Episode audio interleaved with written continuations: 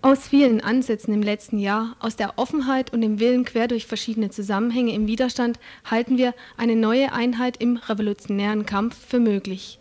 Es zeichnet sich jetzt schon eine Umkehrung der linken Rückentwicklung seit Ende der 70er Jahre ab. Der Kampf in der Metropole kann auch neu in die internationale Auseinandersetzung kommen. Dann werden auch ganz neue politische Möglichkeiten in der BRD eröffnet sein. Wir hoffen das. Derart hoffte Helmut Pohl noch im Februar 89 und mit ihm die Gefangenen aus Raff und Widerstand, die mit dieser Erklärung damals den Hungerstreik für Zusammenlegung und Kommunikation traten. Dies also vor gut drei Jahren die Perspektive, wie sie sich zumindest aus dem Knast heraus als richtig darstellte. Und zwei Jahre später, als im April 91 der Chef der Berliner Treuhand Rohwetter von einer Präzisionskugel der RAF in seinem Wohnhaus getroffen wurde, veröffentlichte die RAF weit weniger präzis unter der Prämisse Unser Sprung im Aufbau einer revolutionären Gegenmacht folgendes die revolutionäre Bewegung muss zum realen und spürbaren Faktor werden. Real und spürbar darin, dass wir zusammen dahin kommen müssen, zentrale Entwicklungen zu blockieren und wirkliche Veränderungen für die Menschen zu schaffen. Für uns heißt das, dass wir in Zukunft auch auf Angriffe des Staates, die darauf zielen, die gesamte Entwicklung revolutionärer Gegenmacht zurückzudrehen, wie das zum Beispiel die brutale Räumung der besetzten Häuser in der Mainzer Straße in Ostberlin war, antworten sollen. Überhaupt geht es uns darum, neben den strategischen Angriffen wie jetzt dem gegen Rohwedder auch in der Lage zu sein, mit konkreten Forderungen an aktuelle Auseinandersetzungen zu intervenieren, wie beis beispielsweise mit der Aktion gegen die US-Botschaft. Die revolutionäre Bewegung muss eine reale und greifbare menschliche Perspektive entwickeln und dadurch zur Anziehung für alle, die dieses System als Unterdrückung erfahren, werden. Gestern ging nun, zumindest bezüglich des ersten Teils des gerade gehörten, ein etwas anders lautendes Schreiben bei der französischen Nachrichtenagentur AFP in Bonn ein. Die zwei vordergründigen Hauptmerkmale, der vorübergehende Abschied von gezielt tödlichen Aktionen und das Setzen auf eine Freilassungsdebatte für politische Gefangene, die mit Justizminister Kingel in Zusammenhang gebracht wird.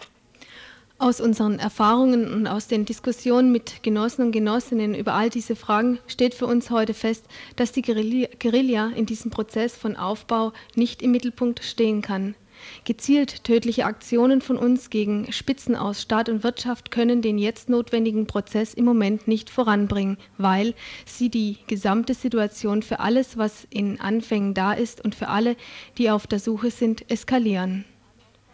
Dieser Prozess von Diskussionen und Aufbau einer Gegenmacht von unten schließt für uns als einen ganz wesentlichen Bestandteil den Kampf für die Freiheit der politischen Gefangenen mit ein. Aus 20 Jahren Ausnahmezustand gegen die Gefangenen, Folter und Vernichtung geht es, geht es, geht es jetzt darum, ihr Recht auf Leben durchzusetzen, ihre Freiheit erkämpfen. Justizminister Kinkel hat mit seiner Ankündigung im Januar einige haftunfähige Gefangene und einige von denen, die am längsten im Knast sind, freizulassen, das erste Mal von staatlicher Seite offengemacht, dass es Fraktionen im Apparat gibt, die begriffen haben, dass sie Widerstand und gesellschaftliche Widersprüche nicht mit polizeilich-militärischen Mitteln in den Griff kriegen. Wir werden uns genau ansehen, wie ernst der Kinkel-Vorstoß ist. Merkwürdig dabei unter anderem eine wesentlich positivere Einschätzung des Wertes dieser sogenannten Kinkel-Initiative, die etwa Ende Januar von Anwälten und Anwältinnen der politischen Gefangenen noch heftig kritisiert wurde. Diese Anwälte und Anwältinnen wollten heute zum Papier der RAF keine Stellung nehmen. Lediglich der Anwalt Klusenmeier erklärte, dass sich bis auf die Freilassung von Claudia Wannersdorf in der ganzen Sache überhaupt nichts getan hätte im letzten Vierteljahr. Ihre Kritik an der reinen Publicity-Trächtigkeit der sogenannten Initiative also voll weiter bestehe. Wer sich allerdings zu Sachen äußern wollte, war Oliver Tholmein, Konkretmitarbeiter und Mitautor des 1987 erschienenen Büchleins Nix gerafft, 100 Jahre deutscher Herbst. Kein Interview, sondern ein phasenweise vielleicht ein bisschen ausuferndes Gespräch mit ihm heute Nachmittag zu dem neuen Papier der RAF. Oliver, du und das BKA seid euch darüber eigentlich einig, dass das Schreiben von gestern wahrscheinlich authentisch ist, wenn auch aus unterschiedlichen Gründen. Sie machen das mehr über so Spurensicherung und Schriftanalyse-Sachen. Du sagst, es ist auch von einer inhaltlichen Entwicklung durchaus abzusehen, sagen wir seit Veröffentlichung 89. Kannst du das nochmal versuchen zu belegen? Ja, man kann das ja äh, sehen, dass es einfach in der Diskussion jetzt antiimperialistischer Gruppen, Gefangener aus der RAF und äh, der RAF selber in ihren äh, Bekennerschreiben sag mal, eine Fortentwicklung gegeben hat, fort von diesen ganz klaren äh, Front in Westeuropa-Konzepten und eine Hinwendung, ja, ich würde mal sagen, zu einer etwas subjektivistischeren Linie. Das war eine Hungerstreikerklärung von Helmut Pohl damals drin.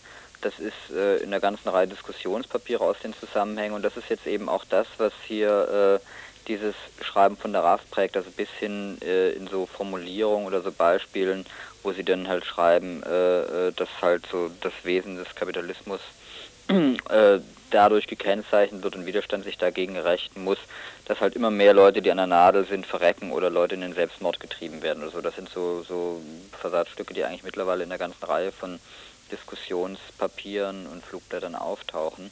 Ähm, es, auch die Orientierung auf die Situation der Gefangenen hat sich ja in den letzten Schreiben zu Anschlägen, also sowohl in Rohwedder als auch vor allen Dingen in dem Schreiben zu Herrhausen, angedeutet. Ne? Und gleichzeitig war in dem Schreiben zu Herrhausen 1989 zu dem Anschlag auf ihn ja auch klar, also zu dem Chef der Deutschen Bank, äh, dass äh, ein Diskussionsprozess mit weiten Teilen der äh, verbliebenen Restlinken gesucht werden soll. Mhm. Und das ist ja auch das, was dieses Schreiben jetzt eindeutig prägt. Ne? Das ist ja nicht ein Schreiben, also anders ein bisschen, als das in der bürgerlichen Presse erscheint, was jetzt in erster Linie sagt, äh, es gibt den Kinkel-Vorschlag und den wollen wir aufgreifen, sondern adressiert wird das Schreiben ja erstmal an alle, die auf der Suche nach Wegen sind, wie menschenwürdiges Leben hier und weltweit in ganz konkreten Fragen organisiert und durchgesetzt werden kann. Mhm. Also das heißt, es ist erstmal ein Schreiben, das sich an eine Opposition, an eine außerparlamentarische Opposition richtet. Mhm. Kommen wir vielleicht zu dieser Adressatengeschichte, die scheint mir auch ganz interessant, mhm. aber nochmal nachher, ähm, weil eine Geschichte scheint mir doch jetzt ähm, gerade vorhin beim Durchlesen der Pol-Erklärung 89 zum Hungerstreik und der jetzigen großer Unterschied. Jetzt wird ganz offen eingestanden, dass äh, so wie in den Jahren bis 89 Politik gemacht worden ist, ähm, ihre Position nicht stärker, sondern schwächer geworden ist.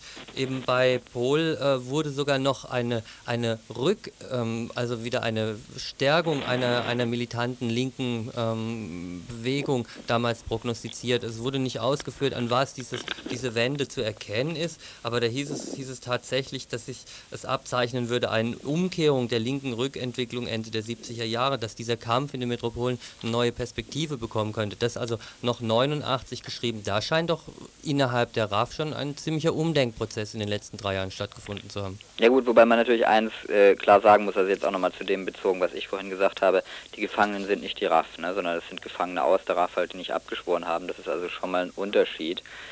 Äh, wenngleich es sicherlich, äh, sag mal so, in den Diskussionspunkten und Argumentationslinien vergleichbare Tendenzen gibt, ne? aber es ist schon mal was anderes.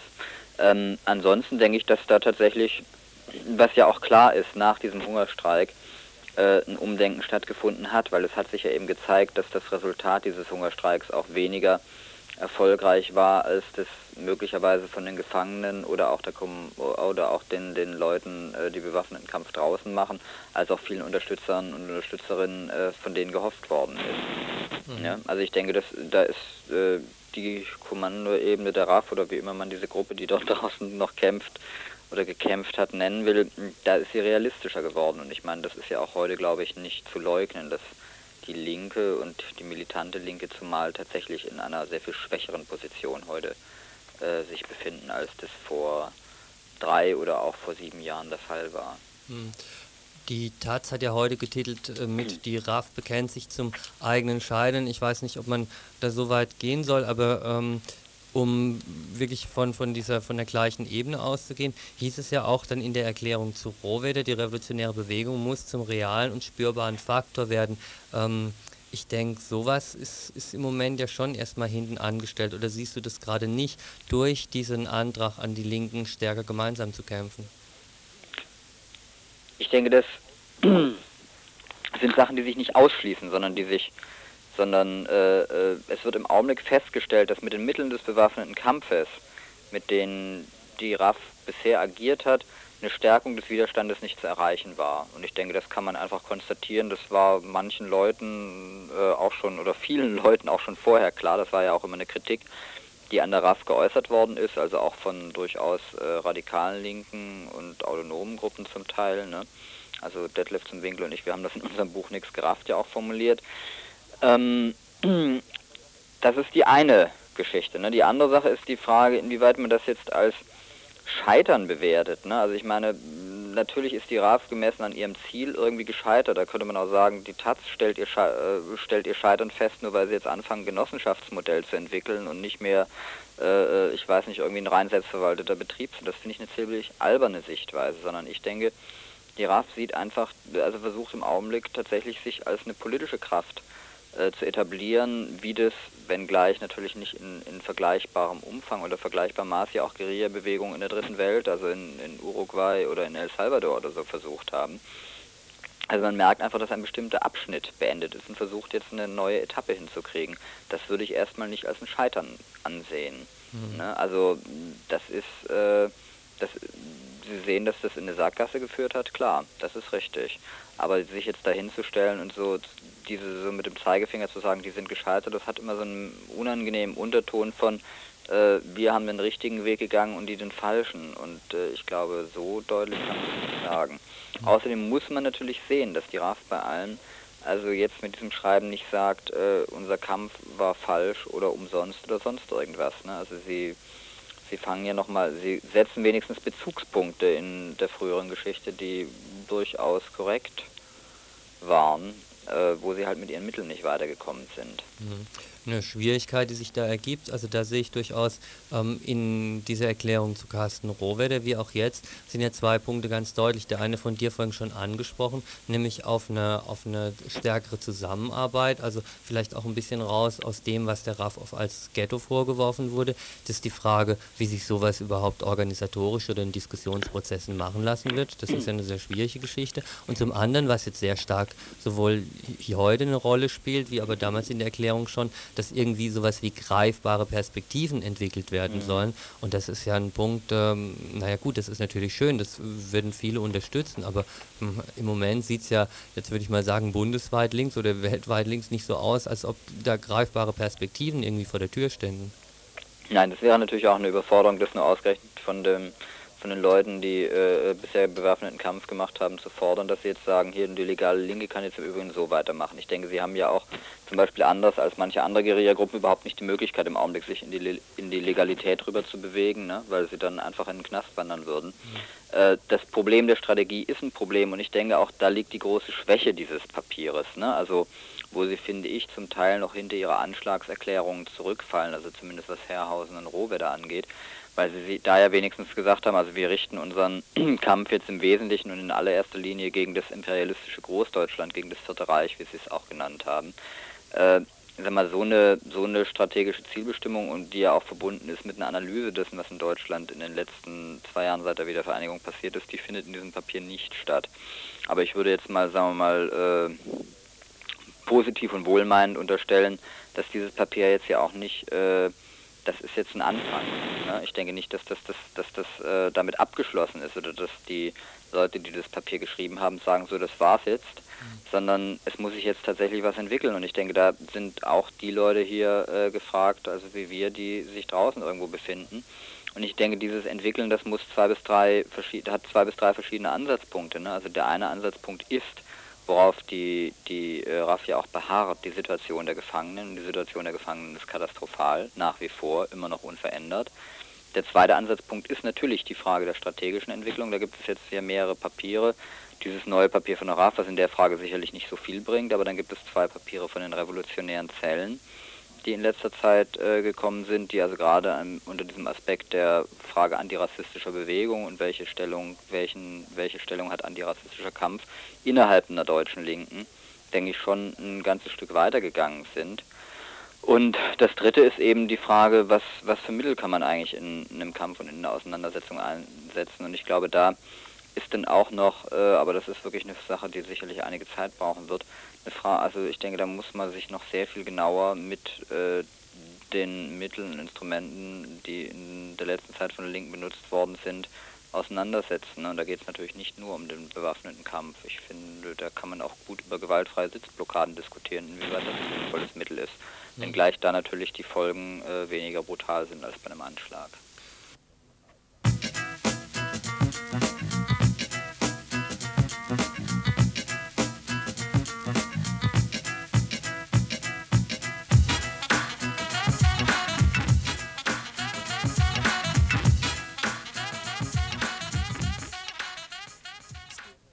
Werfen wir noch einen Blick auf die andere Seite. Ähm, in der Presse hier hoch gelobt, jetzt der Kinkel-Vorschlag als Auslöser von der ganzen Geschichte. Was ja ein bisschen schon auffällt, ist dieses Ende Januar, Anfang Februar rausgekommene Papier von den Anwälten und Anwältinnen, die konkret ähm, nie geschrieben haben, sie finden den Kinkel-Vorschlag schlecht oder so, aber die ganze Zeit nur aufgezählt haben, wo er völlig unzureichend ist und wo Forderungen gestellt werden müssen. Jetzt in dem RAF-Papier wird ja ein bisschen eine andere Linie gewählt. Also es wird zuerst mal unterstellt, dass es im Apparat Leute gibt, die Widerstand und gesellschaftliche Widersprüche nicht mit polizeilich-militärischen Mitteln ähm, glauben in den Griff zu bekommen, dass sich sowas aus diesem Kinkel-Vorschlag rauslesen ließe und dann die kritische Frage gestellt, naja, mal gucken, ob sich innerhalb von diesem Vorschlag tatsächlich ähm, Freiheit für die Gefangenen umsetzen lässt. Aber also meiner Ansicht nach ist es schon eine ziemlich andere Position vom Herangehen erstmal wie die Anwälte. Erstmal da positiv zu unterstellen, da könnte einiges drin sein. Ist es ähnlich? Ähm, also ich finde an dem Punkt das Papier der RAS wirklich problematisch und ich finde es auch falsch. Ne? Also ich kann mir vorstellen, dass sie das aus taktischen Gründen vielleicht so geschrieben haben. Ich finde, das hätten sie besser sein lassen sollen.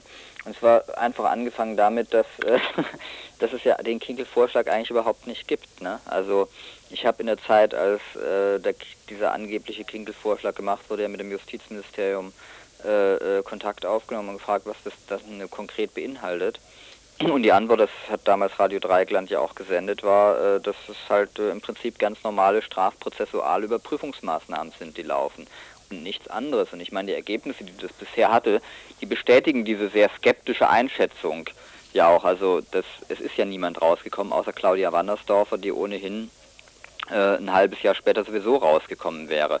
Und bei Günter Sonnenberg sind jetzt neue Gutachter beauftragt worden, wo man ziemlich sicher davon ausgehen kann, von den Gutachtern her, dass sie zu dem gleichen Ergebnis kommen wie immer. Und bei Bernd Rösner, da ist als Alternative zum Knast vorgeschlagen worden eine geschlossene psychiatrische Klinik was nur also äh, die Schweinereien ihm gegenüber nur wirklich nur fortsetzt. Das heißt also in dieser ganze Kinkel-Vorschlag, ne, der nicht mehr war als eine Äußerung von Kinkel, es könnte theoretisch sein, dass demnächst irgendwelche Leute freigelassen werden.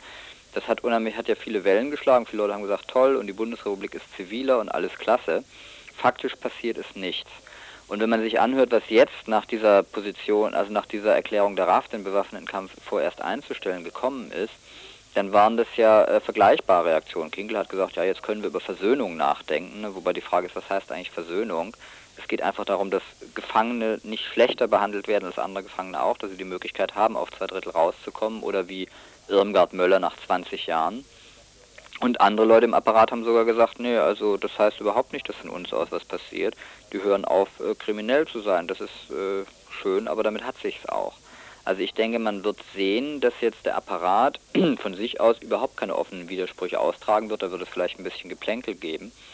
Aber äh, ansonsten hängt, glaube ich, alles jetzt wirklich davon ab, dass es, dass das, also dass der Appell der RAF, sagen wir nochmal so eine kritisch-liberale Öffentlichkeit zu konstituieren, die in den Hungerstreiks und so ja auch zum Teil die Zusammenlegungsforderung unterstützt hat, dass der tatsächlich äh, auf den fruchtbaren Boden fällt und dass der von Leuten aufgegriffen wird und ein außerparlamentarischer Druck entsteht, dann sehe ich eine ganz vage Chance, dass vielleicht irgendwas passiert.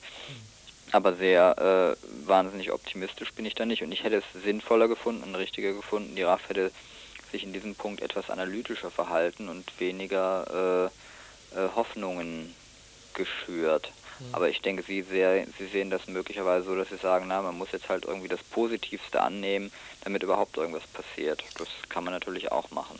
Wobei, na gut, das ist ja auch ein bisschen so eine Doppelbegründung, die sich äh, unter Umständen auch ein bisschen beißt, weil im ersten Teil der Erklärung, soweit sie mir vorliegt, das ist mhm. das, was in der Tat steht, sagen sie, dass gezielte tödliche Aktionen von ihnen gegen die Spitze aus Staat und Wirtschaft jetzt den notwendigen Prozess nicht voranbringen können und dass sie deswegen darauf verzichten. Und hinten, nachdem diese Kinkel-Geschichten gekommen sind, heißt es dann, wenn der Staat weiterhin mit dieser Walze aus Repression und Vernichtung weitermachen wird, dann wird halt die Phase des Zurücknehmens der Eskalation wieder rum sein. Also es sind ja zwei ganz unterschiedliche Begründungen, warum man die Eskalation jetzt zurücknimmt. Entweder weil man auf diesen Kinkel-Vorschlag setzt und sagt, gut, wenn die Gefangenen rauskommen, dann können wir tatsächlich eine neue Phase eindrehen. Oder ob man äh, in der eigenen historischen Analyse zum Schluss kommt, nein, das bringt im Moment gerade nichts, ähm, mit so einer Eskalation weiterzumachen, ganz unabhängig davon, was der Kinkel tut oder nicht tut. Ja, ich denke auch, das ist ein, das ist ein Problem. Also wenn die RAF dann schreibt am Schluss, äh, wenn sie uns, also alle, die für eine menschliche Gesellschaft kämpfen, nicht leben lassen, dann müssen sie wissen, dass ihre Eliten auch nicht leben können.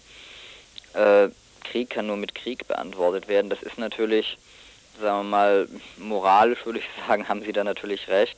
Als eine politisch-strategische äh, Orientierung ist es natürlich eine Katastrophe. Also das, äh, das denke ich, zeigt auch ihre politische Schwäche im Augenblick. Also sie sind nicht, sie sind nicht nur in der Situation, dass äh, dass sie äh, äh, sagen wir, von ihren ganzen organisatorischen und militanten Kräften her in der, in der Defensive sind, sondern sie sind tatsächlich politisch auch in der Defensive.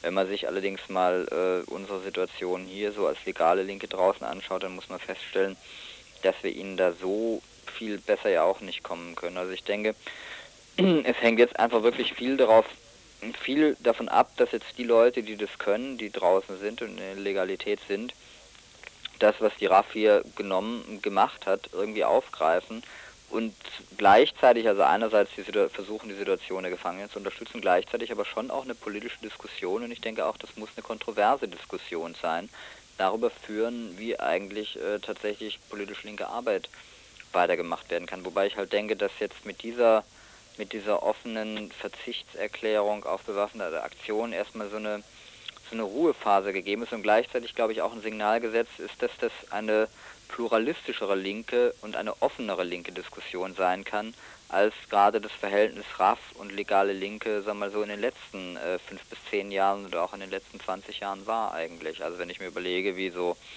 äh, zum Teil Anfang oder Mitte der 80er Jahre Diskussionen eben nicht geführt werden konnten zwischen Anhängern des bewaffneten Kampfes und Gegnern desselben, dann hoffe ich, dass eben auch für eine linke Diskussionskultur jetzt mit diesem Schritt erstmal eine ganze Menge gewonnen ist. Das Oliver Thulmein, etwas ausführlich, aber wie gesagt, wir werden ja auch viel Zeit heute. Er ist Mitautor im Konkret, im übernächsten Konkret wird er dazu wohl auch schreiben und Mitautor des Buches Nix gerafft, zehn Jahre Deutscher Herbst.